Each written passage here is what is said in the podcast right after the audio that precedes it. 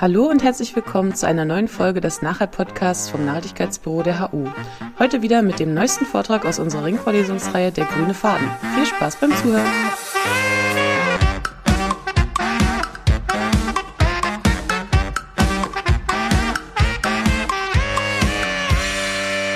Vortrag heißt ein Argument für radikale äh, äh, Emissionspflichten.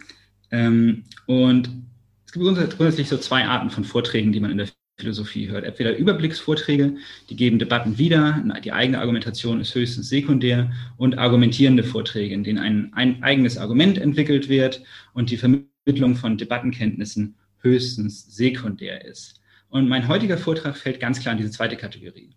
Es geht mir also gerade weniger darum, euch so reine Wissensvermittlung, Debattenvermittlung äh, zu leisten, sondern eher um das gemeinsame Philosophieren und insbesondere später auch das gemeinsame Philosophieren wenn im, im Debattenteil. Also was ich machen werde, ist hier mein Argument zu präsentieren. Und wenn ich das tue, dann, dann wünsche ich mir kritische Zuhörerinnen. Ähm, das Argument, was ich mache, ist eher progressiv, wie der, wie der Titel schon nahelegt. Also ich argumentiere für sehr starke Emissionsreduktionspflichten, äh, Treibhausgasemissionsreduktionspflichten. Und weil das Argument so progressiv ist, bitte ich euch darum, quasi so, so, so konservativ zu werden, wie ihr nur werden könnt. Eben darum, um ein ein kritisches Publikum äh, zu sein. Insbesondere auch dann, wenn, wenn, Sie, wenn ihr mir eigentlich zustimmt in meinem Argument, weil das Argument kann nur davon profitieren, wenn es, wenn es schön Kritik abbekommt. Das ist tatsächlich auch mein eigenes Argument. Äh, also ihr kriegt es aus erster Hand. Ähm, ich wünsche mir also sowohl nicht nur ein Mitdenken, sondern auch gerade ein Gegendenken gegen das, was ich jetzt im Weiteren äh, sagen werde. Ich bitte aber darum, die Kritik am Ende gebündelt äh, im, im Debattenteil äh, auszudrücken. Ja, äh, zu meiner Fragestellung. Die Fragestellung lautet, wie umfangreich sind unsere kollektiven Pflichten zur Reduktion von Treibhausgasemissionen? Also stellen wir uns vor, es kommt zu einem globalen Einkommen, Übereinkommen darüber, wie viel weniger die Menschheit insgesamt emittieren sollte an Treibhausgasemissionen. Und stellen wir uns vor, alle Parteien sind motiviert, das moralisch Richtige zu tun. Die Frage, äh, die ich jetzt äh, stellen möchte, ist, auf wie umfangreiche Mitigationspflichten sollten wir uns einigen? Ich mache mal kurz mal. Ja. Was ich hierbei suche, ist nicht so sehr eine konkrete Zahl. Das, da muss ich schon enttäuschen. Das äh, ist jetzt nichts, was ich am Ende äh, äh, sagen kann. Das ist auch nicht die philosophische Expertise, sondern äh, was ich suche, ist nebenbei, wäre schön, wenn der Chat nicht die ganze Zeit benutzt wird, weil er mir einfach im Bild ist. Ich glaube, ich kann ihn nicht, kann ihn nicht ausstellen. Ich sehe da meine eigene Präsentation nicht. Ähm, also bitte nur für wichtige Sachen. Äh, was ich jedoch suche, äh, sind Prinzipien, die uns zu einer Zahl oder einem anderweitig bestimmten konkreten Ziel an Emissionsreduktion führen können. Diese Fragestellung ist relevant für das Gesamtbild unserer moralischen Situation äh, in Bezug auf den Klimawandel und es wirft auch die interessante Frage auf, ob es eigentlich sowas wie zu viel Klimaschutz gibt aus moralischer Sicht. Oder gilt da das Prinzip, je mehr, desto besser? Das sind Fragen, die durch diesen Vortrag mindestens berührt werden. Es gibt Fragestellungen, die klingen relativ ähnlich, sind allerdings nicht das, was um das es heute gehen soll. Nämlich zum Beispiel, um wie viel muss ich als Individuum meine Emissionen reduzieren, solange es noch kein globales Übereinkommen gibt. Nein, darum geht es mir eben nicht. Es geht mir um die kollektive, ähm, um das kollektive Maß an Emissionsreduktion, was von uns gefordert wird. Nicht an das, was ich als Individuum tun soll, solange es noch keine kollektive Lösung geht. Ich will auch nicht fragen, wie die faire Verteilung der Restemissionen und allgemeiner der Lasten bei einem solch einem globalen Übereinkommen aussehen sollte. Also wer nun genau wie viel Emissionen oder äh, vielleicht auch Ausgleichszahlungen kriegen sollte. Wichtige Frage, aber auch nicht meine. Und auch will ich äh, nicht nach äh, anderen Klimapflichten außer Emissionsreduktionspflichten fragen. Also Anpassungen, äh, Kompensationszahlungen, Climate Engineering, dergleichen. Alles außen vor. Es geht nur darum die Frage, wie viel Emissionsreduktionen sind von uns insgesamt als globales Kollektiv moralisch gefordert und gibt es vielleicht ein zu viel? Wie gesagt, das andere, alles wichtige Fragen, nur eben nicht meine heute. Zunächst einmal eine Standardposition als Antwort auf diese Fragestellung. Und zwar erstmal die klimapolitische Standardposition. Die sagt zumeist so etwas wie, der Umfang unserer Emissionsreduktionsambitionen wird anhand von Temperaturobergrenzen wie dem 2 oder dem 1,5 Grad Ziel bemessen. Dazu kommen dann noch ein paar Komplexitäten wie negative Emissionen, wie Unsicherheiten über die Wirkung unserer Emissionen. Aber im Großen und Ganzen dienen diese Temperaturziele als, als Maßstab dafür, welcher Umfang an Emissionsreduktionspflichten von uns verlangt ist. Das lässt sich dann typischerweise in ein verbleibendes globales Emissionsbudget umrechnen, welches nicht überschritten werden darf, aber grundsätzlich ausgereizt werden darf. Solche Carbon Clocks, die runterticken, wie viel, wie viel Megatonnen wir noch haben und dergleichen oder Gigatonnen wir noch haben, sind Ausdruck dieses Ansatzes. Dieses, dieses Denken führt politisch meistens dazu, dass gesagt wird, okay, wir müssen unsere Emissionen graduell, aber doch letztendlich relativ steil auf Netto Null zurückbringen auf Netto Null. Und zwar äh, entweder innerhalb weniger Jahre, wenn wir das 1,5 Grad Ziel einhalten wollen, oder innerhalb weniger Jahrzehnte, wenn wir das 2 Grad äh, äh, Ziel einhalten wollen. Das ist so das klimapolitische Standardbild davon, welcher Umfang von uns gefordert ist. Die Klimaethik nun ähm, schließt sich dem weitgehend an diesen, wie ich nenne, Budget Approach. Also wir haben dieses, dieses Budget an, an Emissionen über, das ist auch ein generelles Budget an Emissionen, das ist nicht weiter aufgeteilt, welche Emissionen das genau, genau sein sollen. Und dieses Budget dürfen wir nicht überstreiten. Wenn doch, wenn wir es überstreiten, tun wir etwas moralisch Falsches. Ähm, in der Debatte gibt es dann stattdessen meistens einen Fokus auf die ethische Notwendigkeit zur Begrenzung des Klimawandels insgesamt und auf diese Verteilungsfragen. Aber wenn es darum geht, überhaupt den Umfang unserer Emissionsreduktionspflichten abzustecken, dann bleibt man doch meistens bei diesem Budget Approach. Ähm, also wir haben ein verbleibendes generelles Budget moralisch erlaubter Emissionen, doch es ist, doch dieses ist endlich und rapide kleiner werden. Das ist auch die klimaethische Standardposition. Schließt sich, wie gesagt, ähm, der, äh, der klimapolitischen Standardposition weitgehend an. Das Ziel meines Arguments ist nun, diese klimaethische Position zu kritisieren. Ich will etwas Radikaleres vorschlagen als das, beziehungsweise dafür argumentieren, dass auf moralischer Ebene eigentlich etwas Radikaleres von uns gefordert ist. Und um dieses Argument zu machen, muss ich erstmal eine begriffliche Unterscheidung einführen. Uns allen ist irgendwie präsent, dass man Treibhausgasemissionen ähm, chemisch unterscheiden kann. Es gibt CO2, es gibt Methan und so weiter, aber man kann sie auch in Bezug auf den Grund, aus dem sie emittiert werden, unterscheiden. Das prominenteste Beispiel ist die Unterscheidung zwischen Luxusemissionen und Subsistenzemissionen. Luxusemissionen sind die Emissionen für Luxuszwecke und Subsistenzemissionen sind wenig überraschend die Emissionen für Subsistenzzwecke. Klassische Unterscheidungen gibt es seit, seit ungefähr 30 Jahren, ziemlich genau 30 Jahren sogar inzwischen. Ähm, das ist erstmal sehr allgemein. Auf der nächsten Folie, auf die wir jetzt kommen, äh, versuche ich da noch etwas mehr, etwas mehr Fleisch an die Knochen zu geben, damit ich euch was vorstellen kann. Die Definition ist nicht immer einheitlich, aber für meine Zwecke möchte ich sie so definieren.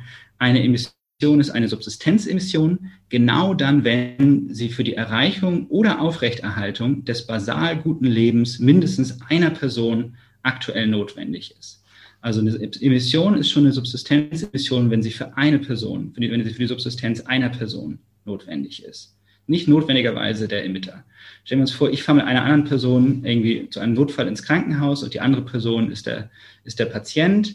Ähm, dann ist die Emission, die beim Autofahren angerechnet wird, vielleicht für mich irgendwie keine Subsistenzemission, äh, aber für die andere Person schon. Aber weil sie dann für eine Person eine Subsistenzemission ist, gilt sie insgesamt als Subsistenzemission. Und ganz banal, was keine Subsistenzemission ist, ist eine Luxusemission. Natürlich jetzt die Anschlussfrage, was ist ein basal gutes Leben? Auch hier will ich mich zumindest ein bisschen eine Antwort annähern. Da benutze ich einfach ein Konzept von Rau und Bär.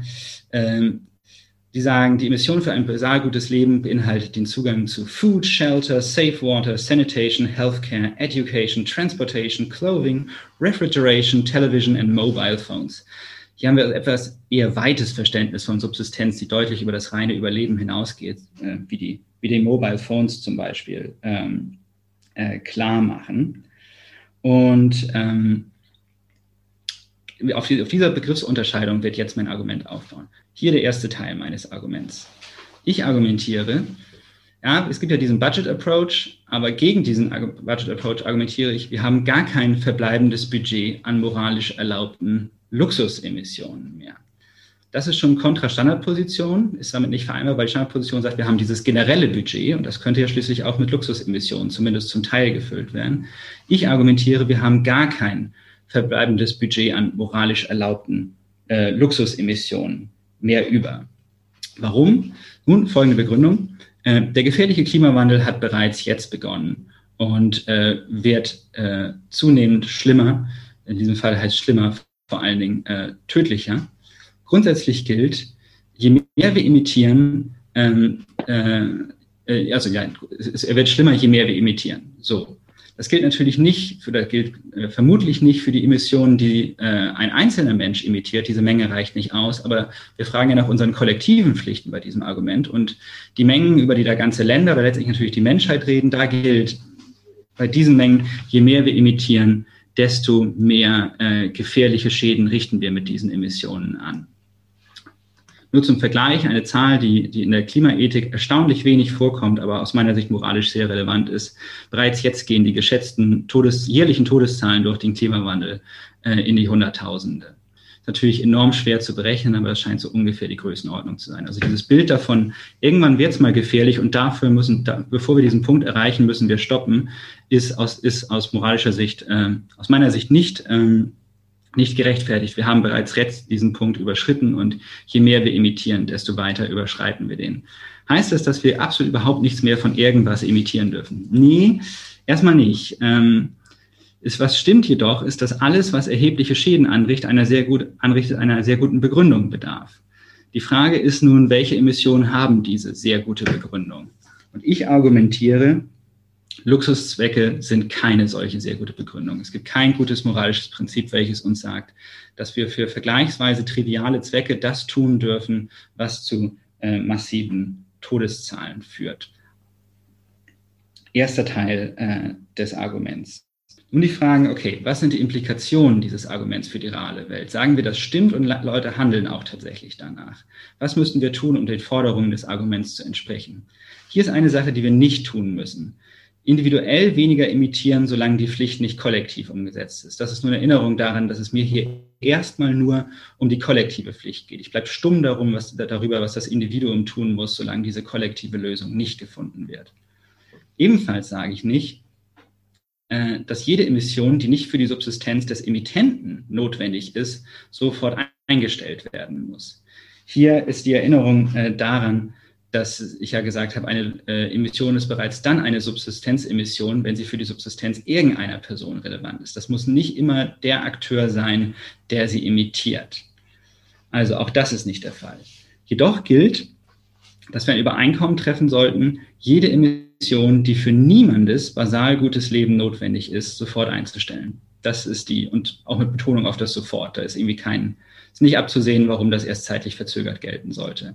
Das ist der erste Teil der radikalen Implikation. Fast noch wichtiger in der realen Welt stelle ich mir das letzte vor.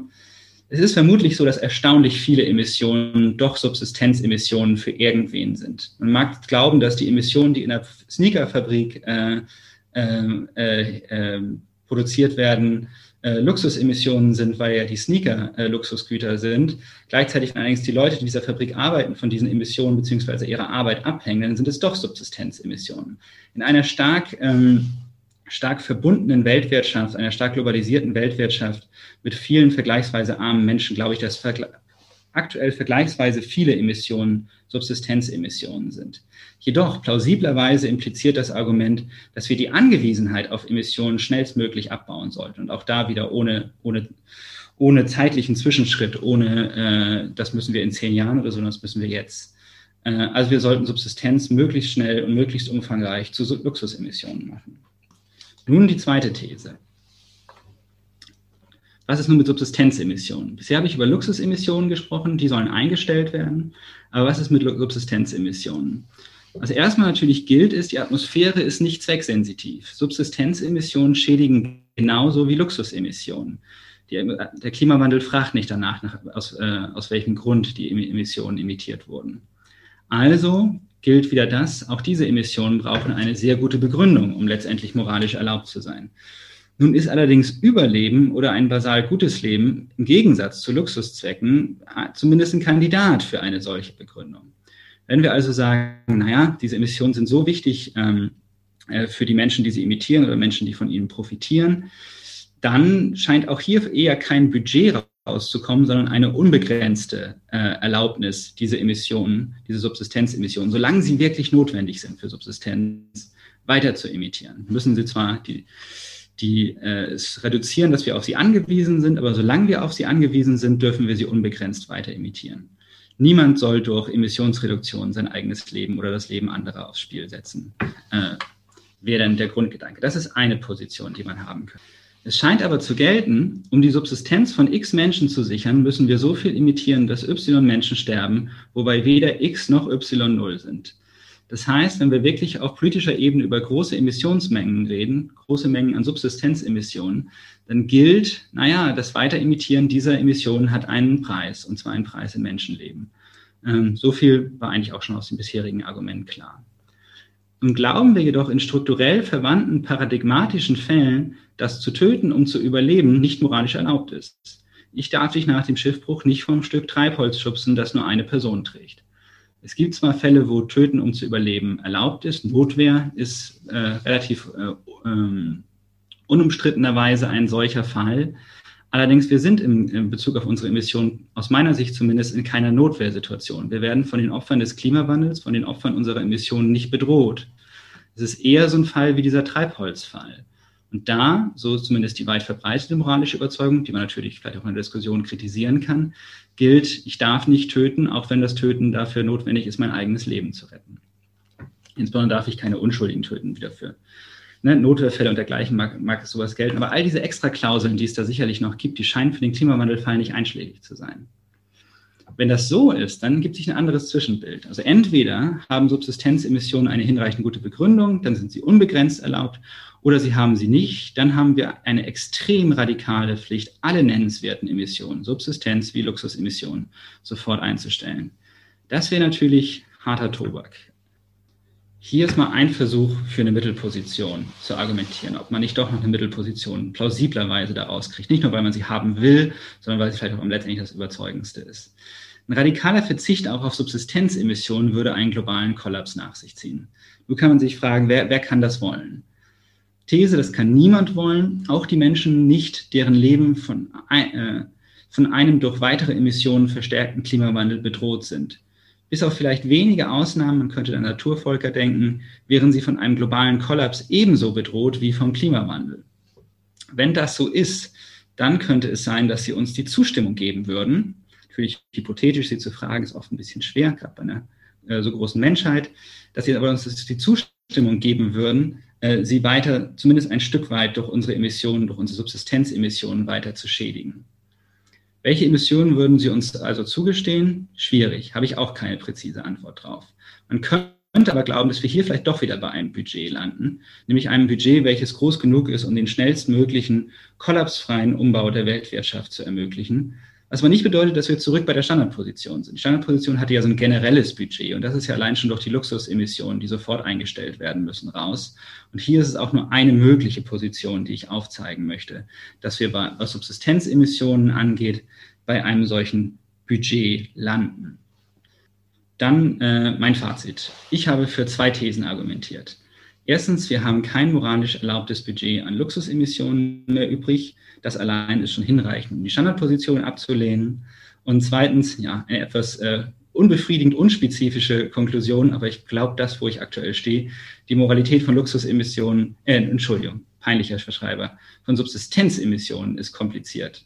Das beim zweiten muss äh, ähm, Subsistenzemissionen stehen. Äh, doof. Was ich angedacht hatte, war, dass ein Subsistenzemissionen spezifischer äh, Budgetansatz äh, überzeugen könnte. Aber auch das war nur eine äh, Art, das anzudenken. Eingedenkt, dass meine zweite These sich eigentlich auf Subsistenzemissionen imitiert, äh, bezieht, äh, wäre das mein Argument. Und jetzt hoffe ich auf, auf kritische Zuhörer und Zuhörerinnen, die äh, vielleicht nicht alles davon überzeugend gefunden haben und jetzt, äh, jetzt kritische Nachfragen stellen. Aber natürlich sind auch äh, Verständnisfragen, wenn einfach Dinge unklar geblieben sind, äh, jederzeit. Total vernünftig. Ganz vielen Dank. Und Lukas hat am Anfang diese Unterscheidung gemacht zwischen Vortrags, äh, zwischen Überblicksvorträgen und Vorträgen, in denen man ein eigenes Argument macht. Ähm, mein Vorschlag befindet sich, Entschuldigung, mein ähm, Vortrag befindet sich wesentlich weiter auf der Seite des Überblicksvortrags. Ähm, also ein, einige ähm, an einigen Stellen werde ich eigene Argumente machen, aber vor allem geht es mir darum, einen Überblick über eine Debatte ähm, darzustellen.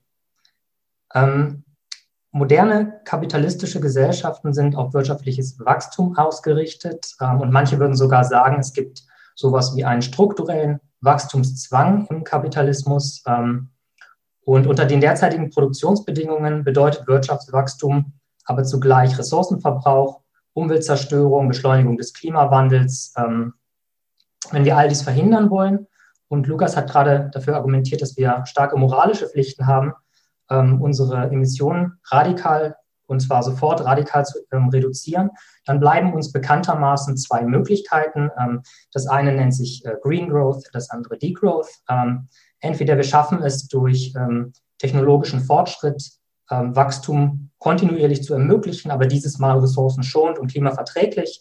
Ähm, viele Leute sind da skeptisch, dass das funktioniert. die Alternative ist, dass wir äh, das Wirtschaftswachstum, dass wir es hinbekommen, Wirtschaftswachstum zurückzustellen diese Debatte zwischen Degrowth und ähm, Green Growth wird nicht das äh, zentrale Thema meines Vortrages sein. Mir geht es darum, was ähm, Vertreterinnen des Degrowth ähm, zusätzlich behaupten. Und das ist eine These über das gute Leben. Und zwar wird da oft gesagt, dass wir nicht nur moralisch gute Gründe haben, eine Postwachstumsgesellschaft anzustreben. Ähm, wir schulden es also nicht nur zukünftigen Generationen und Menschen im globalen Süden, ähm, sondern wir haben auch eigennützige Gründe. Und zwar auch unabhängig davon, ähm, ob uns der Klimawandel, wenn ich uns sage, dann meine ich jetzt ähm, Menschen im, im globalen Norden, äh, damit möchte ich, also aus, aus pragmatischen Gründen mache ich das so. Ähm, damit genau ist nicht die Frage berührt, ob, wir, ob der Klimawandel sozusagen selbst auf uns hier im globalen Norden zu unseren Lebzeiten zurückfällt, sondern selbst wenn das nicht der Fall wäre, gäbe es unter Umständen Gründe, eine Postwachstumsgesellschaft zu begrüßen. Und die haben damit zu tun, ähm, dass wir in so einer Gesellschaft ähm, weit weniger konsumieren würden als in unseren vorherrschenden Gesellschaften. Und dies würde sich positiv auf unser Leben auswirken. Das ist der, ähm, die zentrale Fragestellung meines Vortrags. ist Konsumismus eigentlich tatsächlich schlecht für uns oder würde es uns in einer Postwachstumsgesellschaft, in der ähm, weit weniger konsumiert wird, unter Umständen, genau, unter Umständen besser gehen, aber zumindest mal nicht schlechter gehen als jetzt. Der Vortrag gliedert sich in vier Teile. Zunächst ähm, beginne ich mit einer Begriffsbestimmung und sage, was man plausiblerweise unter Konsumismus verstehen sollte, wenn es darum geht, diesen zu kritisieren auf dieser Grundlage. Ähm, zweitens ähm, stelle ich eine normative Analyse an. Ich frage danach, was am Konsumismus ähm, schlecht ist und ob nicht vielleicht auch etwas gut daran sein kann.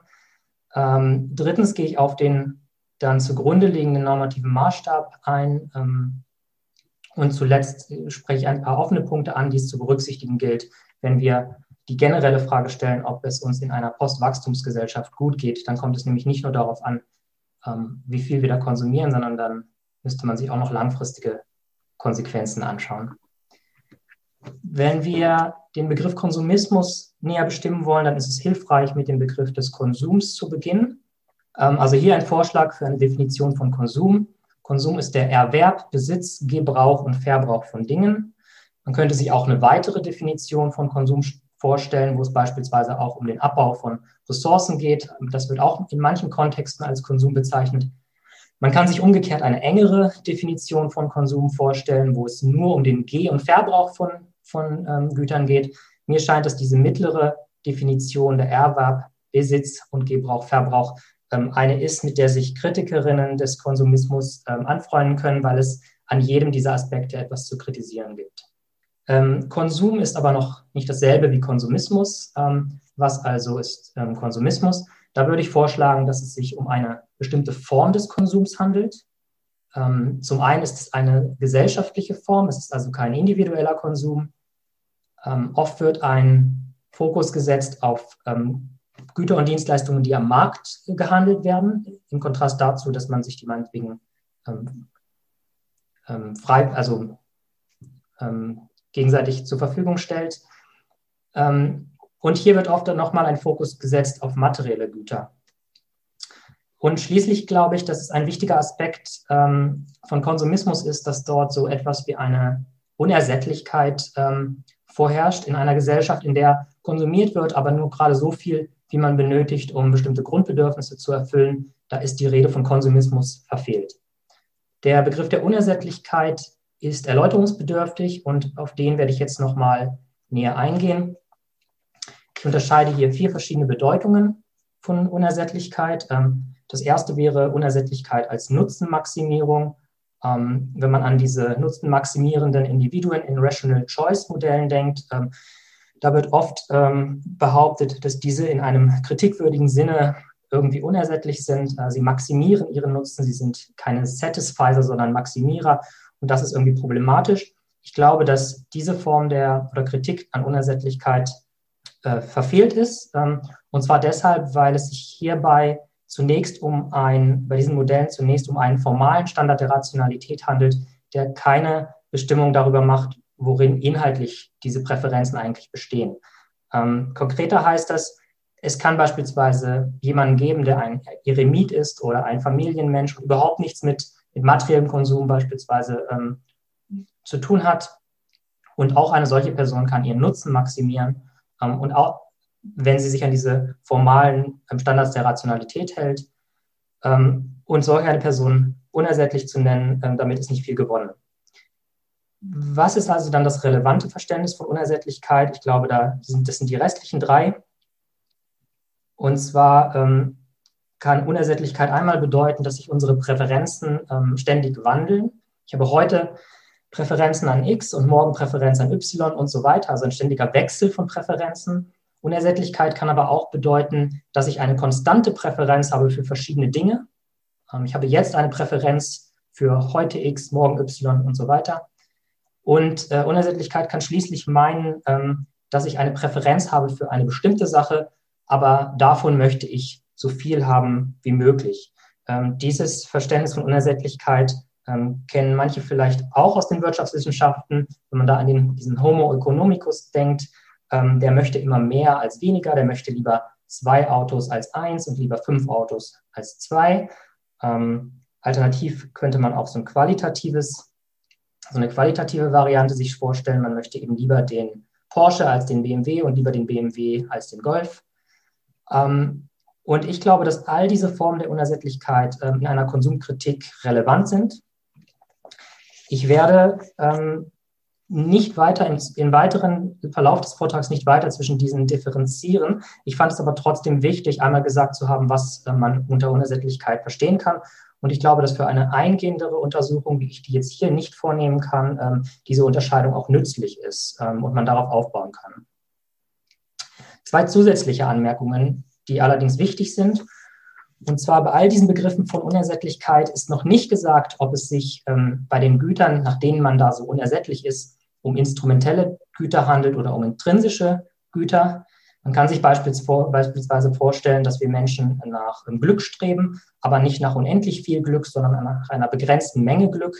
Und um diese begrenzte Menge Glück zu erzielen, brauchen wir aber ähm, immer mehr materielle Dinge.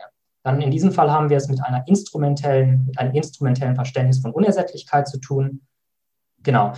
Die zweite Bemerkung, ähm, ich wollte, dass dieser, diese Begriffe von Unersättlichkeit offen sind für die Möglichkeit, ähm, dass es sich um, um oberflächliche oder echte Präferenzen handelt. Mit oberflächliche Präferenz meine ich das, was in den Wirtschaftswissenschaften Revealed Preference genannt wird oder Market Choice. Also das, was sich beobachten lässt, äh, wie Menschen tatsächlich handeln, was Menschen tatsächlich konsumieren. Und eine echte Präferenz wäre eine, ähm, die die Menschen haben ähm, und gegen die sie auch manchmal und es kann vorkommen, dass sie auch manchmal gegen ähm, diese Präferenz handeln. Auf dieser Grundlage möchte ich folgenden Vorschlag für eine Definition von Konsumismus machen. Ähm, Konsumismus ähm, möchte ich definieren als gesellschaftliche Lebensform, bei der immer mehr und immer neue Güter, da ist diese, ähm, diese Idee von Unersättlichkeit, und Dienstleistungen insbesondere materieller Art produziert, beworben, am Markt gehandelt, besessen, gebraucht oder verbraucht. Und nun, dass, da wir ähm, diese Arbeitsdefinition von Konsumismus entwickelt haben, können wir die normative Frage stellen, was ist denn jetzt daran ähm, schlecht oder vielleicht auch gut. Hier möchte ich zwischen Opportunitätskosten und direkteren Schäden unterscheiden. Opportunitätskosten meint salopp gesagt, ähm, was wir hätten ähm, Besseres mit der Zeit anstellen können. Ähm, die Idee ist, dass wir ähm, in einer konsumistischen Gesellschaft viel Zeit ähm, damit verbringen, zum Beispiel zu arbeiten. Die meisten Menschen müssen, ähm, um konsumieren zu können, zunächst arbeiten und sind auch bereit, sehr viel zu arbeiten, um dann viel zu konsumieren. wir beschäftigen uns viel mit Shoppen. wir kaufen und treffen Entscheidungen, was wir eigentlich kaufen wollen ähm, vielleicht wesentlich mehr, als man sich ähm, so bewusst ist. Äh, man verbringt viel Zeit mit, ähm, das sind, achso, ich sollte dazu sagen, das sind jetzt Kritikpunkte, ähm, die in der Literatur auftauchen. Für die müsste man natürlich ausgiebig empirische Belege jetzt liefern und es gibt dazu unterschiedliche Studien. Ähm, und es ist jetzt, ähm, ich glaube, ich tendiere auch dazu, das so zu sehen, aber es ist jetzt nicht so, dass ich für diese Punkte argumentiere oder ähm, genau. Ähm, wir verbringen viel Zeit mit passivem Konsum. Das liegt daran, dass viele der Güter, die wir konsumieren, ähm, eben passiver Natur sind. Ähm, wenn ich Fernsehen gucke, ähm, auch wenn ich, wenn ich ähm, wahrscheinlich auch wenn ich Auto fahre, es ist nicht wirklich eine, eine wirklich ähm, kreative, aktive Tätigkeit. und schließlich ist ein Großteil unseres Konsums nicht achtsam, sondern eher unachtsam. Das hat was damit zu tun, ähm, dass wir ein Überangebot an Konsummöglichkeiten haben ähm, und ständig abgelenkt sind im Grunde von, von neuen Produkten. Wenn wir ein Produkt vor uns haben, ist schon wieder das nächste in Reichweite. Und so äh, konzentrieren wir uns eigentlich nicht auf, auf den Konsum dieser Dinge. Genau. Ein weiterer Kritikpunkt, der etwas philosophischer anmutet, ist der, dass wir uns zu viel in einem Zustand der Mittelorientierung befinden statt der Zweckorientierung. Ähm, wir fragen uns also immer, was müssen wir tun, um unseren Wohlstand zu mehren oder um an ein bestimmtes Konsumgut zu gelangen. Ähm, und verbringen zu wenig Zeit damit, ist ein bisschen ähnlich wie der Punkt davor, wir verbringen zu wenig Zeit damit, ähm, dieses Produkt eigentlich zu nutzen. Interessant ist auch, dass viele Menschen ähm, bei der Arbeit ähm, vermutlich zu einem großen Teil in dieser Mittelorientierung ähm, sich befinden. Ähm, manche Leute sagen zum Beispiel, ich lebe nicht, um zu arbeiten, sondern ich arbeite, um zu leben. Ähm, wenn man wirklich nur arbeitet, um zu leben, also diese Arbeit immer nur ein Mittel zum Zweck ist, nämlich der des Geldverdienens, damit man sich anschließend Dinge kaufen kann, dann verbringt man halt einen Großteil seines Lebens in dieser Mittelorientierung. Ähm, ein letzter philosophischer Kritikpunkt ist der, dass wir ähm, in konsumistischen Gesellschaften zu sehr eine Orientierung am Haben entwickeln dass wir nicht mehr in Resonanz stehen mit der Welt und mit den Dingen, die uns umgeben, sondern dass wir die immer als mögliche, als potenzielle Besitztümer von uns sehen und uns als den Besitzer. Und das könnte man auch kritisch sehen. Ähm, die Opportunitätskosten selbst, also das, den Preis, den wir dann dafür bezahlen, sind dann die folgenden Dinge. Ähm, wir haben zu wenig zwischenmenschliche Beziehungen oder qualitativ wertvolle zwischenmenschliche Beziehungen in unserem Leben, zu wenig aktive, kreative Beschäftigung und Selbstentfaltung, Selbstverwirklichung, ähm, zu wenig äh, Spiel und Leben im Moment, wozu auch der bewusste Gebrauch ähm, des eigenen Besitzes gehört. Und letztlich ähm, ähm mangelt uns dann, es dann auch an der Freude, die wir aus all dem ziehen könnten. Das waren die Opportunitätskosten. Ähm, daneben gibt es eine Reihe von, oder werden, werden eine Reihe von direkteren Schäden genannt zum Beispiel ähm, ähm, psychische und körperliche Belastung durch zu viel Arbeit. Ähm, durch Arbeit verliert man also nicht nur Freizeit, sondern im schlimmsten Fall auch seine Gesundheit. Ähm, dann geht äh, starker, großer Konsum mit, mit dieser Reizüberflutung einher und einer mentalen Überforderung. Ähm, und auch das kann das zeigt sich zum Beispiel an der Literatur, die jetzt ähm, immer mehr wird zum Entrümpeln und Decluttering heißt das im Englischen, glaube ich, wo Menschen merken, dass sie eigentlich ähm, überlastet sind, dass, sie, ähm, dass es ihnen nicht gut geht, wenn sie von so vielen Dingen umgeben sind und von so vielen Konsumoptionen. Und all das kann langfristig auch zu Depressionen führen. Ähm, gut, jetzt habe ich ganz viel gesagt, was was man am Konsum Konsumismus kritisieren kann. Ähm, aber man könnte sich fragen, ob denn nicht trotzdem auch etwas gut am Konsumismus ist. Immerhin konsumieren wir ja ähm, ständig. Ähm, und worin liegt also der, der Nutzen? Hier möchte ich auf vier Punkte eingehen. Einmal natürlich die kurzfristige Freude, die wir am Erwerb von neuen Gütern empfinden und auch die kurzfristige Freude, die wir am Konsum empfinden. Hier könnte man vielleicht auch noch die Freude hinzuzählen, die Vorfreude, die wir haben ähm, auf be bestimmte Dinge und vielleicht sogar sowas wie eine Illusion davon, was uns diese Dinge verschaffen, die dann am Ende zwar nicht eintritt, aber für den Zeitraum, ähm, wie wir uns, ähm, ähm be bevor wir sozusagen in den Besitz äh, des Gegenstandes kommen, leben wir in dieser Illusion und erfreuen uns auch an dieser Illusion. Ein zweiter Punkt, der oft genannt wird, ist der, dass ähm, Konsumgüter einen identitätsstiftenden Wert haben können. Wir können dadurch ausdrücken, dass wir zu einer bestimmten Gruppe dazugehören. Wir können uns von anderen abgrenzen. Ähm, wir können ähm, zum Ausdruck bringen, wer wir sind. Das hat eine kommunikative Funktion und das ist also ein Grund, aus dem wir konsumieren. Ähm, dann ein ähnlicher Punkt ist, dass wir versuchen, durch unseren Konsum an sozialen Status zu gewinnen. Ähm, wir wollen nicht abgehängt sein, wir wollen Anerkennung, gesellschaftliche Anerkennung. Und in kapitalistischen Gesellschaften ist ähm, Anerkennung geknüpft an materiellen Wohlstand. Ähm, einfach gesagt, je mehr jemand hat, desto, desto mehr Anerkennung erfährt er. Das ist nicht ganz richtig natürlich, aber ein ja, grob, grobes Bild. Und schließlich verschafft, verschaffen uns materielle Konsumgüter auch äh, ein symbolisches Kapital, womit wir wiederum unsere Chancen verbessern können ähm, und ähm, besseren Zugang bekommen zu Berufen und anerkannten gesellschaftlichen Positionen etc. Jetzt müsste man, um zu sagen, ähm, ist denn Konsumismus jetzt alles in allem wünschenswert oder nicht, müsste man jetzt irgendwie versuchen, zu einer Gesamtabwägung zu kommen und diese Dinge äh, miteinander abzuwägen. Ähm, jetzt könnte man einmal sagen, offensichtlich sind die Dinge, die, ähm, die wir hier als schlecht aufgelistet hatten, alles in allem doch viel schlechter äh, als die Dinge, die wir hier als gut aufgelistet haben. Man kann aber noch mehr sagen. Man kann nämlich zeigen, warum, ähm, warum diese Dinge, die vermeintlich gut am Konsumismus sind, ähm, vielleicht gar nicht so gut sind oder zumindest warum sie ähm, in einer Postwachstumsgesellschaft, in der weniger konsumiert wird, im ähnlichen Umfang eigentlich vorhanden wären. Ähm, zum, zur kurzfristigen Freude könnte man sagen, dass diese doch mal längst ausgeglichen wird durch die Freude, wohl, also die Freude, die erzeugt wird ähm, durch all die, ähm, die Dinge, die wir vorhin als Opportunitätskosten aufgezählt haben.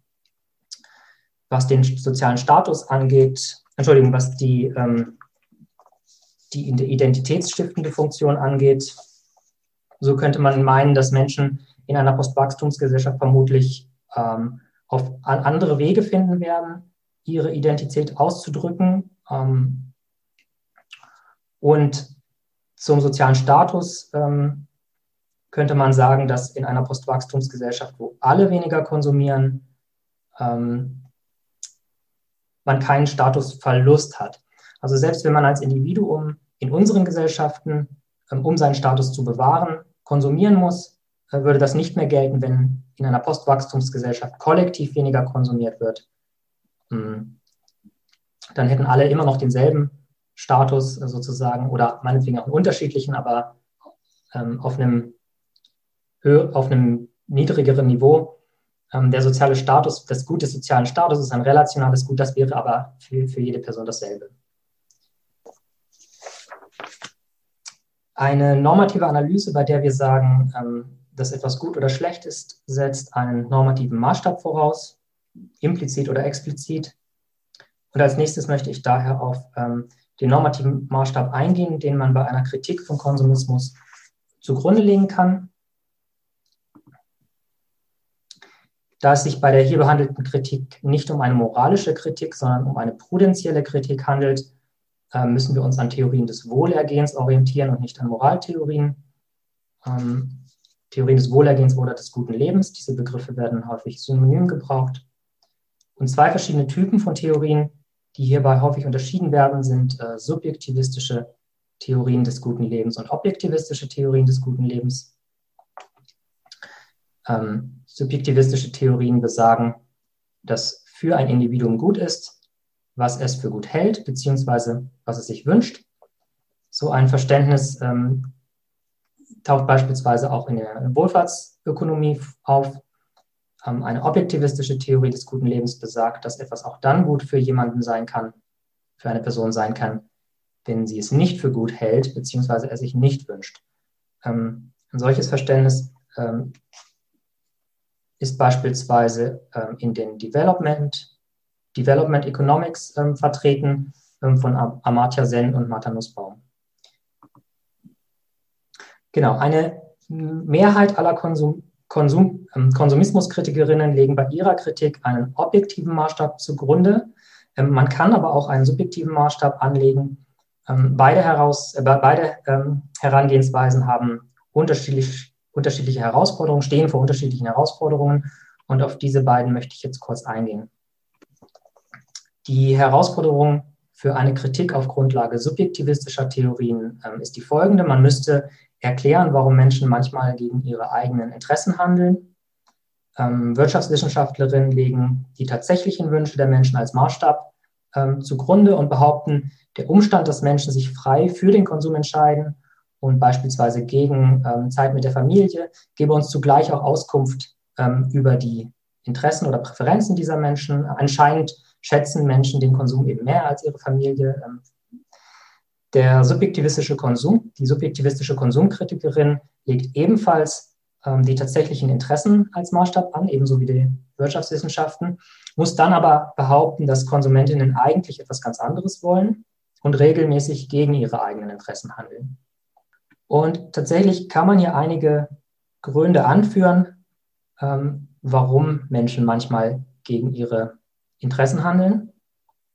Da wäre zum einen die ähm, ähm, Willensschwäche, ähm, da es leichter ist, einen kurzfristigen Nutzen aus bestimmten Konsumgütern zu ziehen, als erst in eine ähm, Beziehung oder ein Hobby zu investieren ähm, und sich dort der Nutzen erst langfristig einstellt, neigen wir dazu, ähm, oft neigen wir dazu, den kurzfristigen Nutzen zu wählen, insbesondere dann, wenn dieses Gut, was uns den kurzfristigen Nutzen verschafft, derart präsent ist. Ein zweiter Grund, warum wir gegen unsere eigenen Interessen handeln, hat was mit Gewöhnung zu tun. Ähm, wir sind eben nicht diese rationalen Nutzenmaximierer. Das heißt, wenn wir handeln, fragen wir uns nicht jedes Mal danach, ob die Handlung alles in allem unseren Nutzen maximiert, sondern wir folgen oft erlernten Verhaltensmustern und bestimmten Skripten, die wir ähm, in unserer Kindheit erlernt haben. Wir orientieren uns auch oft daran, was die anderen um, uns herum tun.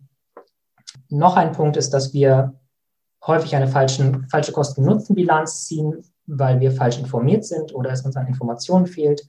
Auch hier dürfte die Werbung eine große Rolle spielen. Ähm, dann ähm, kann man ähm, irrationales Handeln erklären durch ähm, unterbewusste Assoziationen. Ähm, das meint, dass wir mit bestimmten Konsumgütern ähm, bestimmte abstrakte Werte verbinden, wie beispielsweise Liebe, Freundschaft, Abenteuer. Und wir mit diesen, dadurch, dass wir mit diesen konkreten Gütern, diese abstrakten Güter assoziieren, ähm, konsumieren wir diese konkreten Güter in der Hoffnung, dass wir diese, in den Genuss dieser abstrakten Güter kommen.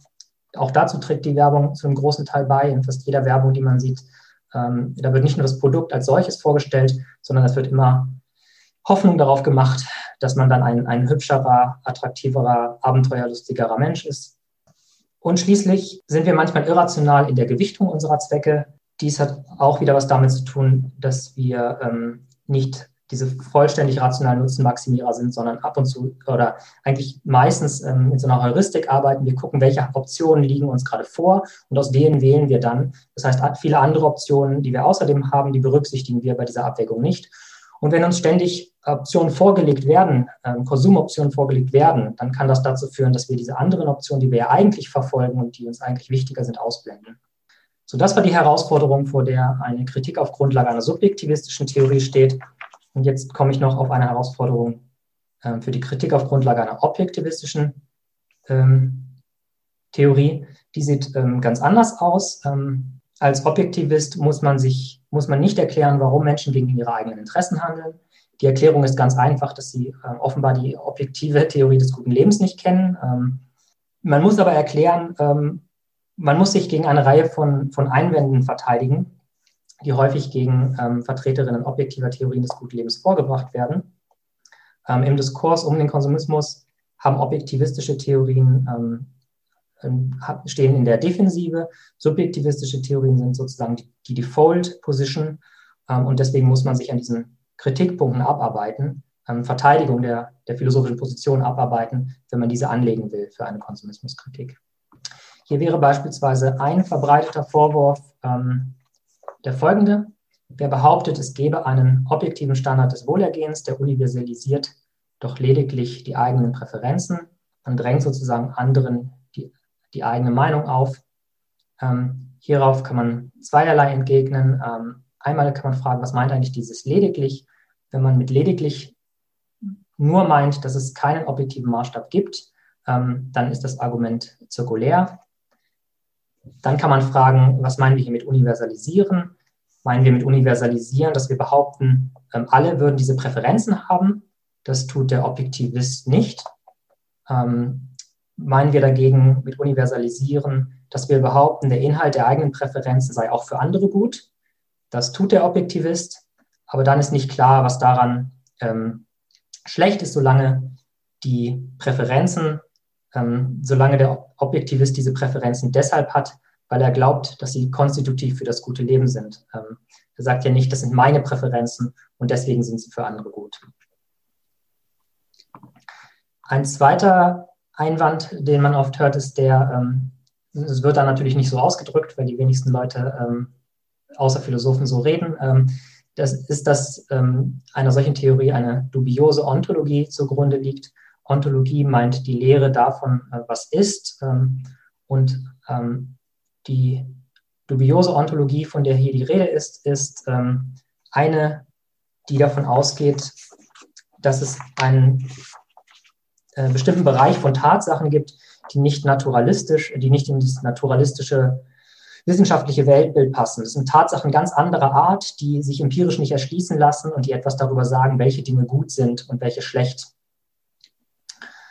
Ähm, die erste Replik darauf könnte lauten, dass tatsächlich nicht alle Vertreterinnen einer Theorie des objektiv guten Lebens einen solchen, eine solche äh, dubiose Ontologie voraussetzen. Einige glauben tatsächlich, dass man Wertaussagen reduzieren könne auf ähm, naturalistische Tatsachen. Ähm, findet man das unplausibel? Ähm, ich finde das zum Beispiel unplausibel. Dann kann man aber immer noch ähm, die zweite Replik heranziehen, ähm, nämlich zumindest nach einer Lesart der subjektiven Theorien äh, setzen diese subjektiven Theorien auch eine nicht naturalistische Ontologie voraus. Wenn diese nämlich behaupten, dass Präferenzerfüllung gut ist, ist dies selbst eine normative Aussage ähm, und sie universalisieren diese Aussage. Präferenzerfüllung ist ja gut für alle Menschen. Und von dieser Tatsache, von dieser Tatsache, die da behauptet wird, kann man sich dann wiederum fragen, ist das eine naturalistische oder eine nicht naturalistische? Glaubt man, dass diese dieser Reduktionismus auf naturalistische Tatsachen nicht funktioniert, dann handelt es sich offenbar um eine nicht naturalistische. Das heißt, auch Vertreterinnen einer subjektivistischen Theorie des guten Lebens ähm, vertreten dann eine, eine dubiose Ontologie. Und kommen nur noch auf die offenen Punkte zu sprechen. Ja, die Frage, mit der ich eingestiegen bin, lautet, ähm, ob es Menschen in Postwachstumsgesellschaften wirklich besser geht ohne Konsumismus oder ob es ihnen zumindest mal genauso gut geht wie in unseren Gesellschaften heute. Ähm, dabei habe ich mich jetzt fokussiert auf den, auf den Aspekt des, des Konsumismus als solchen und habe so getan, als wenn alle anderen Aspekte der Gesellschaft dabei konstant gehalten werden, aber so wird das natürlich nicht sein. Ähm, insbesondere wird häufig ähm, befürchtet, dass ähm, wenn wir weniger konsumieren als Gesellschaft, ähm, das mit das wird dann offenbar mit ähm, zurückgehenden Wirtschaftswachstum einhergehen. Und das hätte dann Folgen unter Umständen wie äh, wachsende Arbeitslosigkeit, ähm, wirtschaftliche Ineffizienz. Ähm, und da kann man sich fragen, ähm, wen, wen, trifft das dann am Ende? Und geht es uns nicht alles in allem dann doch schlechter, auch wenn, wenn diese Aspekte, die ich genannt habe, die, die mit dem Konsum einhergehen, berücksichtigt werden?